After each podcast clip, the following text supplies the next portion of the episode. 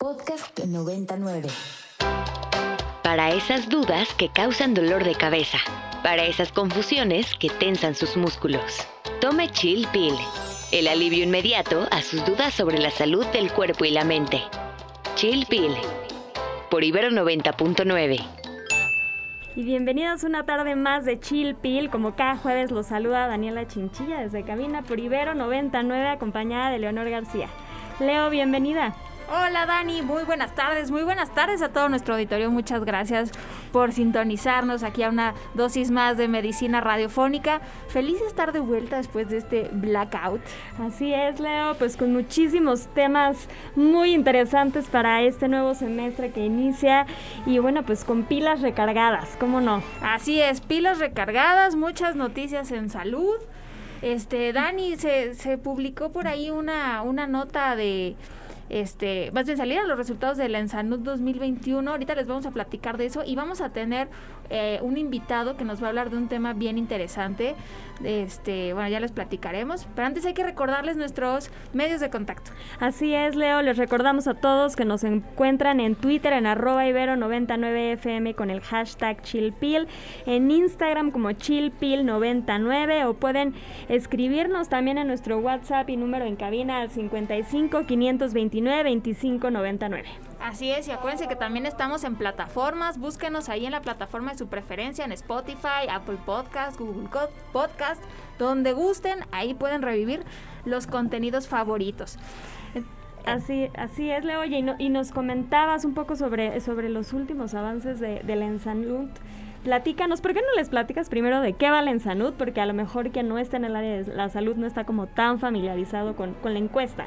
Sí, este, esta es una noticia importante, digamos, en el área de la salud. El Instituto Nacional de Salud Pública eh, evalúa periódicamente, monitorea la, la, salud de nuestra población mexicana y el primero de agosto se publicaron los resultados de la encuesta eh, del 2021, la Ensanud 2021. Y pues échale un ojito, ahí al rato se las tuiteamos, pero hay datos bien interesantes pues mucho relacionado con lo que venimos platicándoles aquí en varios programas de nutrición y bueno, de COVID, ¿no? Porque esta pandemia pues nomás no se acaba, venimos saliendo de la quinta ola. Hay, hay buenas noticias al respecto, por ahí la encuesta menciona que pues una muy, hay una muy buena cobertura de la, de la vacuna de COVID este, en, en general en la población. Eh, los porcentajes de cobertura están arriba del 50%, por ahí en promedio un 70%, ¿no? En población general. Este, también otra buena noticia que fíjate que vi por ahí es que eh, la prevalencia de sobrepeso ha disminuido un poquito, pero pero bajó, poquito, pero bajó.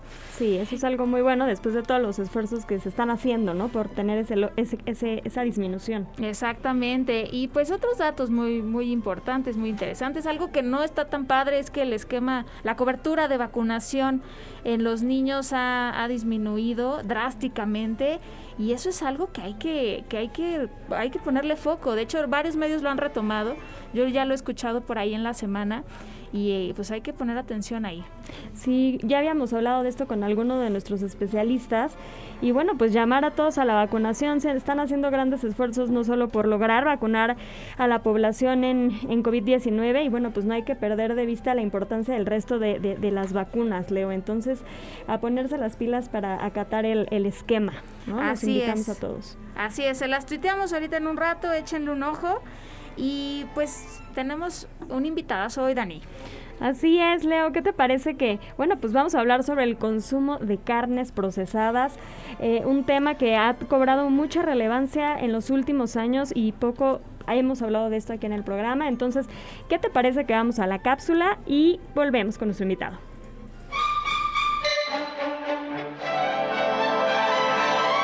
Qué fácil es sentirse bien. Un vaso, agua y ya está. Aquí te traemos tu cápsula.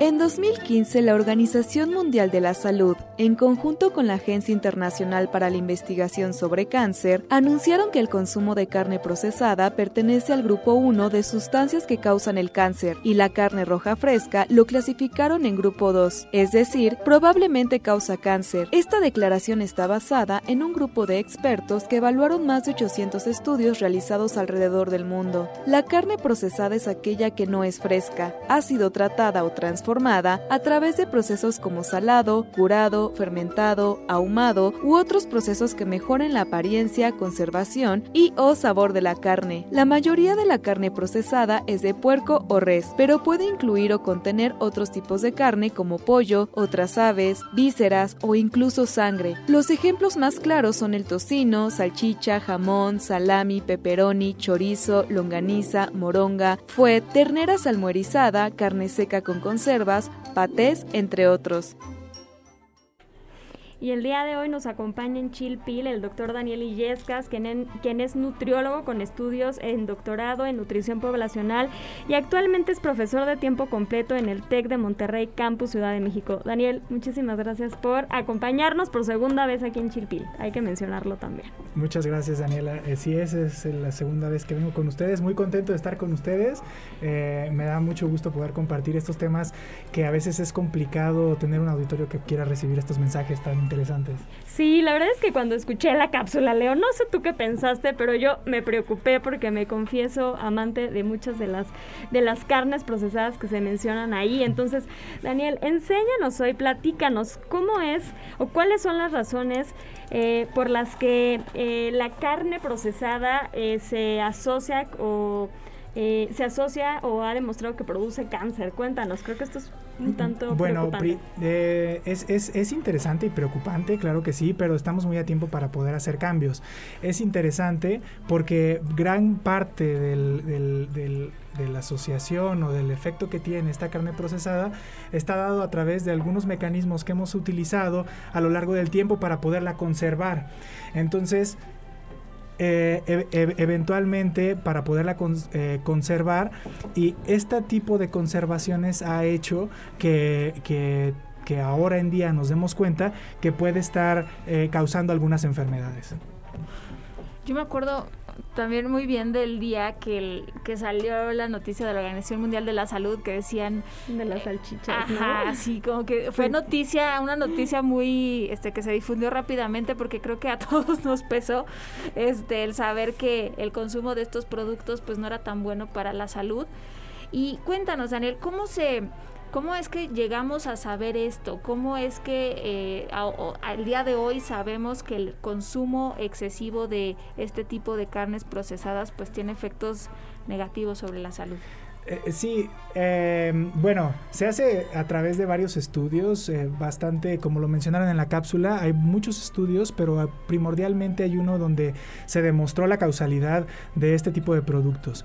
Eh, cuando hablamos como de algo que causa eh, cáncer o otras, u otras enfermedades, es importante decir que hay algunos, algunos compuestos específicamente en estos alimentos, este, los compuestos nitrosos, que es lo que se le añade a la carne procesada para que pueda ser conservada, que principalmente se le añaden nitritos, nitratos, que en conjunto se llaman compuestos nitrosos.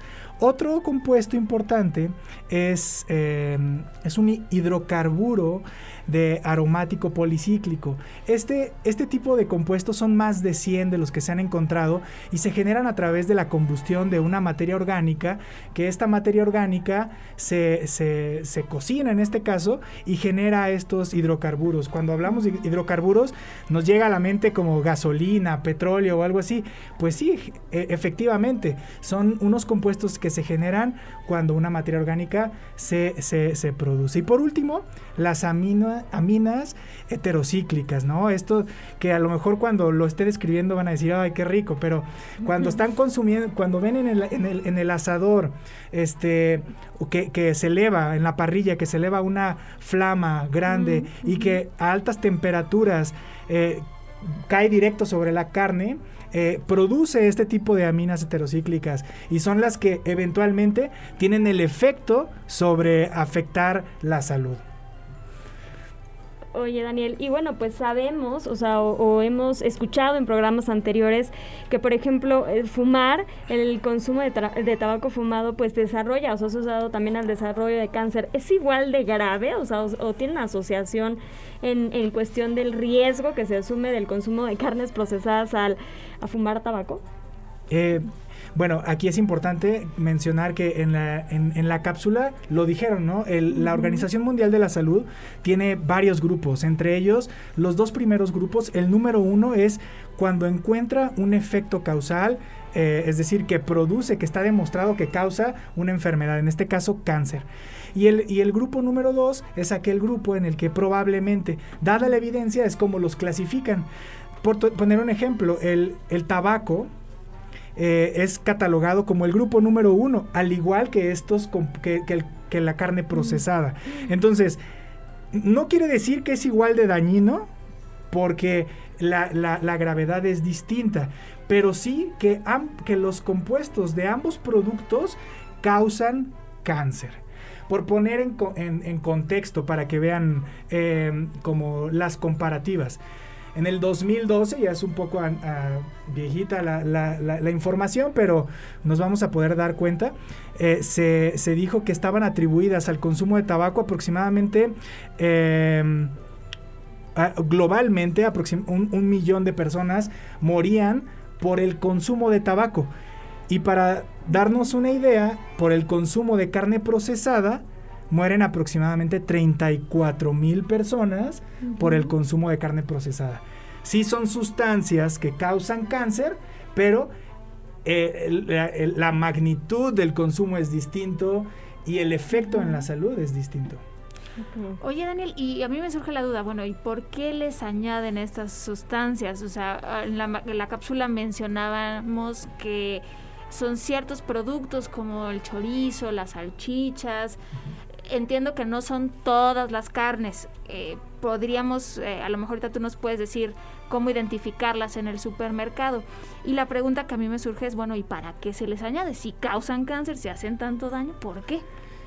Bueno, la principal razón que se añaden nitritos y nitratos es para conservarlos, para que cuando ustedes vayan al súper y vean sus productos, tengan buenas características visuales, aromáticas, que se llaman características organolépticas de los alimentos. Entonces se los añaden para que puedan verse mejor, oler mejor y que te duren más tiempo en tu refrigerador o fuera del refrigerador. Esa es la primera. Y la segunda, que las otras sustancias que les comenté anteriormente se producen solamente cuando las elevan, eh, elevan la temperatura de las carnes. Por ejemplo, el ahumado, eh, algunos procesos que son este, secado por calentamiento pueden, pueden tener esta, la producción de una cantidad de eso, pero principalmente esa es la razón. De acuerdo. Daniel, pues seguimos, vamos a una pausa musical, Leo, y volvemos para, para conocer más sobre el tema. Vamos a escuchar Problems de Jungle.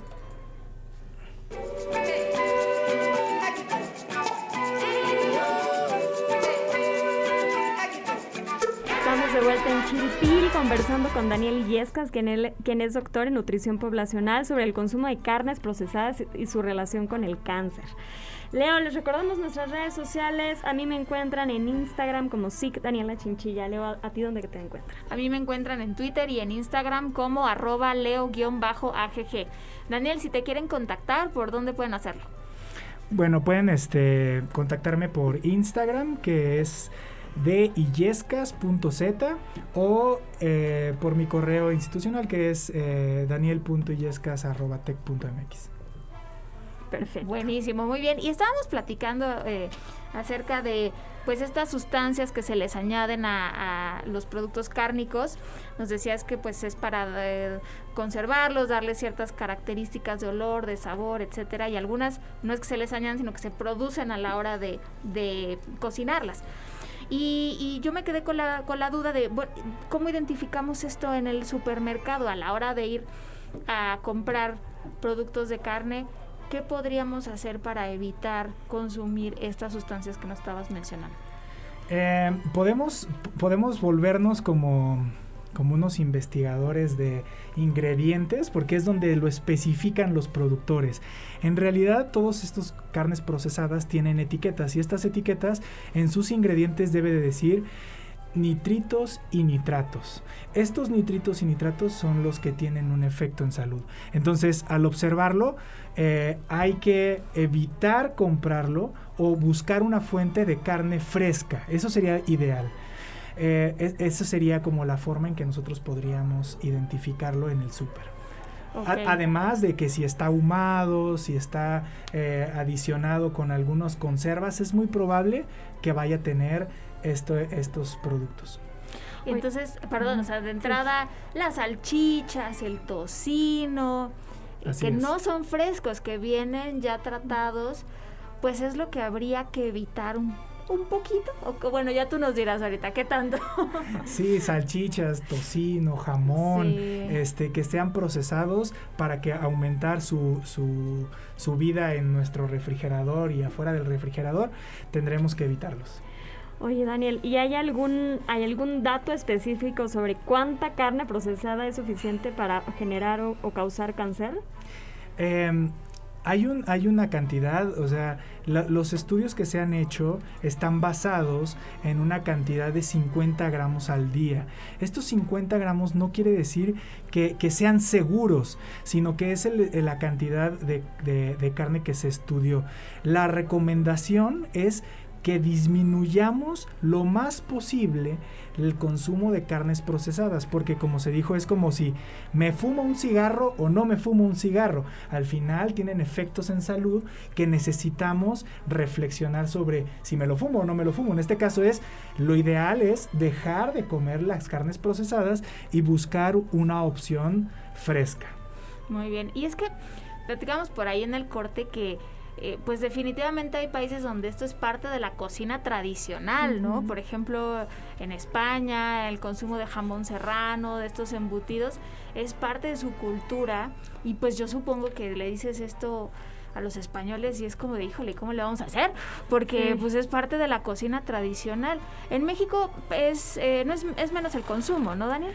Eh, es un poco menor que, por ejemplo, Canadá, Estados Unidos, Francia, em, eh, Londres y, este, y estos lugares de primer mundo donde consumen gran cantidad de, de de carnes procesadas. En México tenemos un promedio pequeño de consumo diario, pero tenemos aproximadamente el 6% de la población que supera estos 50 gramos diarios. Entonces, cuando nosotros vemos que este porcentaje supera la, cantidad recomendada, lo importante es ver cómo se traslada esto hacia las enfermedades. Y ya no les había comentado, pero los cánceres que están asociados son el cáncer de colon, el cáncer de recto, el cáncer de estómago y hay poca evidencia sobre el cáncer de próstata y este de páncreas. Entonces, lo, eh, hay que tener mucho cuidado con esto y cuando nosotros observamos las enfermedades que suceden en otros países, probablemente podamos ver estar reflejando los hábitos que tienen en esas comunidades. Entonces, ver las prevalencias de cáncer en estos países que les mencioné y ver si en realidad son más altas que en México, que la verdad sí. Oye, Daniel, y por ejemplo, alguien que ahorita nos está escuchando, que va manejando y escuche este programa y diga, híjole, o sea, yo sí consumo muchísimas, muchísimas carnes procesadas y detiene su consumo a partir de hoy, a partir de que nos esté escuchando, ¿no? ¿Cuánto tiempo tarda, o no sé si hay un dato exacto, en como desintoxicarse el cuerpo de estos nitritos y nitratos? ¿Quiere decir que este consumo que llevó hasta el día de hoy eh, incrementa su probabilidad de presentar cáncer o todavía están a tiempo como de revertir este riesgo? E, están muy a tiempo, o sea, el riesgo se va acumulando conforme va pasando el tiempo y si ustedes detienen el consumo hoy, como lo mencionas Daniela, en realidad es que el, el riesgo disminuye considerablemente. Siempre trasladémoslo a la visión que tenemos más, más familiarizada, que es el fumador. Entonces, cuando deja de fumar, su riesgo ya está acumulado, pero tiene menor riesgo de tener más enfermedades por seguir fumando. En este caso, lo mismo. Consumir menos alimentos procesados va a llevar menos riesgo a tener estos cánceres. Sin embargo, puede haber la posibilidad de que eh, el riesgo de, de tener algún tipo de cáncer por el consumo alto que tuvo en algún momento se asocie, pero no va a ser el mismo que si sigue comiendo eh, carnes procesadas. Y creo que sería interesante eh, saber si qué tan fácil pueden detener el consumo, porque estaba yo reflexionando que a lo mejor muchas personas consumen este tipo de carnes porque probablemente sean más baratas o porque, no sé, por el estilo de vida necesitan productos que les duren más en el refrigerador, a lo mejor no tienen refrigerador o no tienen una buena forma de almacenamiento. Puede que no sea tan fácil. Exacto, exacto, Leo. Es, es, eh, tiene unas implicaciones eh, sociales importantes, porque habrá lugares, como bien mencionas, en donde no tienen la capacidad de tener un refrigerador, a lo mejor por electricidad o por ingresos, y que necesiten tener este tipo de productos ahumados que pueden llegar a durar meses en el eh, fuera de un refrigerador o algún otro proceso que, que, que haga que duren más las carnes pero que tengan este riesgo atribuido. Entonces lo podemos ver en personas que consumen mucho y que probablemente el ingreso sea alto o, en personas este, con bajo ingreso que, que tengan esta necesidad de consumir estos productos. Oye, ¿y hay algunos alimentos que puedan reemplazar o que puedan ser intercambiados por el consumo de este tipo de productos de carnes procesadas? Claro que sí, o sea, la, la recomendación es que, que consuman carnes frescas, si es que van a consumir carne fresca. Eh, lo otro es que el perfil de, de proteínas y este y, de, beneficios a la salud se ha visto muchísimo mejor en personas que comen proteínas como de pescado o de pollo y que evitan las carnes rojas o carnes procesadas. Incluso hay que mencionar que las, que las leguminosas que poco a poco los mexicanos han ido dejando de consumir, pero que en realidad tienen una cantidad de proteínas bastante buena, al combinarlo con los cereales como puede llegar a ser una, un arroz, eh, generan una proteína de alto valor biológico, que en realidad sería una muy buena sustitución. Pueden consumir garbanzos, frijoles, lentejas, que son riquísimas, bien preparadas. Entonces, este, creo que unos muy buenos sustitutos para la carne procesada. Ay, es que lo escucho así, digo, bueno, también toca aprender a cocinar, ¿no? O sea, para que tenga la calidad este, en sabor suficiente para poder ser reemplazado, ¿no? Es un gran reto. Sí, el, el, desarrollo de competencias también en la cocina es importante porque creo que muchas personas también a veces optan por este tipo de productos porque tal vez la preparación es más sencilla o a veces no requieres, pues sí, algo muy sofisticado para comer algo sabroso. Y, si no todo el mundo se avienta a prepararse unas lentejas. Sí, exacto. sí, sí. Oye, y por último, ya para cerrar, se nos termina el tiempo aquí en Chilpil, pero ¿por qué la pregunta obligada? Porque a pesar de estas evidencias, pues algunas empresas continúan promoviendo el consumo de, este, de estas carnes procesadas? Bueno, eh, no hay que no hay que dejar de lado que la carne de res y carne de puerco este tiene un perfil eh, que ha beneficiado a las personas por mucho, mucho tiempo. Tiene buena cantidad de hierro, tiene buena cantidad de zinc, tiene proteínas de alto valor biológico y entonces este, es importante mencionar eso. ¿Por qué lo siguen em, eh, recomendando? La, la, respuesta es porque hay muchos intereses detrás económicos y, el, y que la población lo sigue consumiendo. La principal razón es que se sigue consumiendo y mientras se sigue consumiendo va a haber oferta de carnes procesadas. Estamos cerca de tener algún tipo de sello, ¿no? Como los, los sellos de los lo de exceso de azúcares, de estamos cerca de tener algún tipo de etiqueta o de sello. al ser un alimento este, de origen animal, eh, no se incluyó en este etiquetado frontal este, de sellos de advertencia, pero serían una muy buena observación para las autoridades para que pudieran hacer una recomendación en estos alimentos procesados. Excelente, pues un tema muy interesante, eh, definitivamente a tomarlo en cuenta en la, a la hora de planear nuestra alimentación. Daniel, muchísimas gracias por haber estado con nosotras. Él fue el doctor Daniel Illescas, nutriólogo.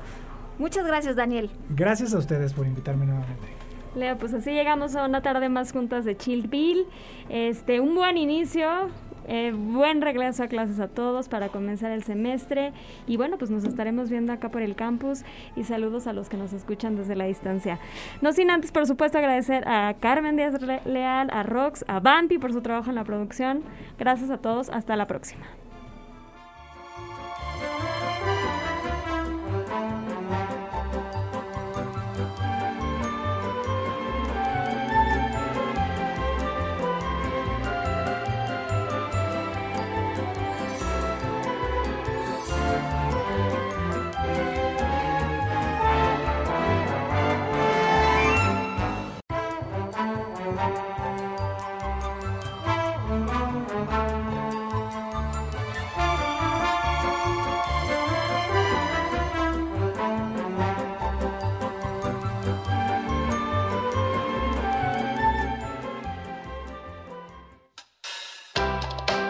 Para esas dudas que causan dolor de cabeza, para esas confusiones que tensan sus músculos. Tome Chill Pill, el alivio inmediato a sus dudas sobre la salud del cuerpo y la mente. Chill Pill, por Ibero 90.9. Para más contenidos como este, descarga nuestra aplicación disponible para Android y iOS o visita ibero909.fm.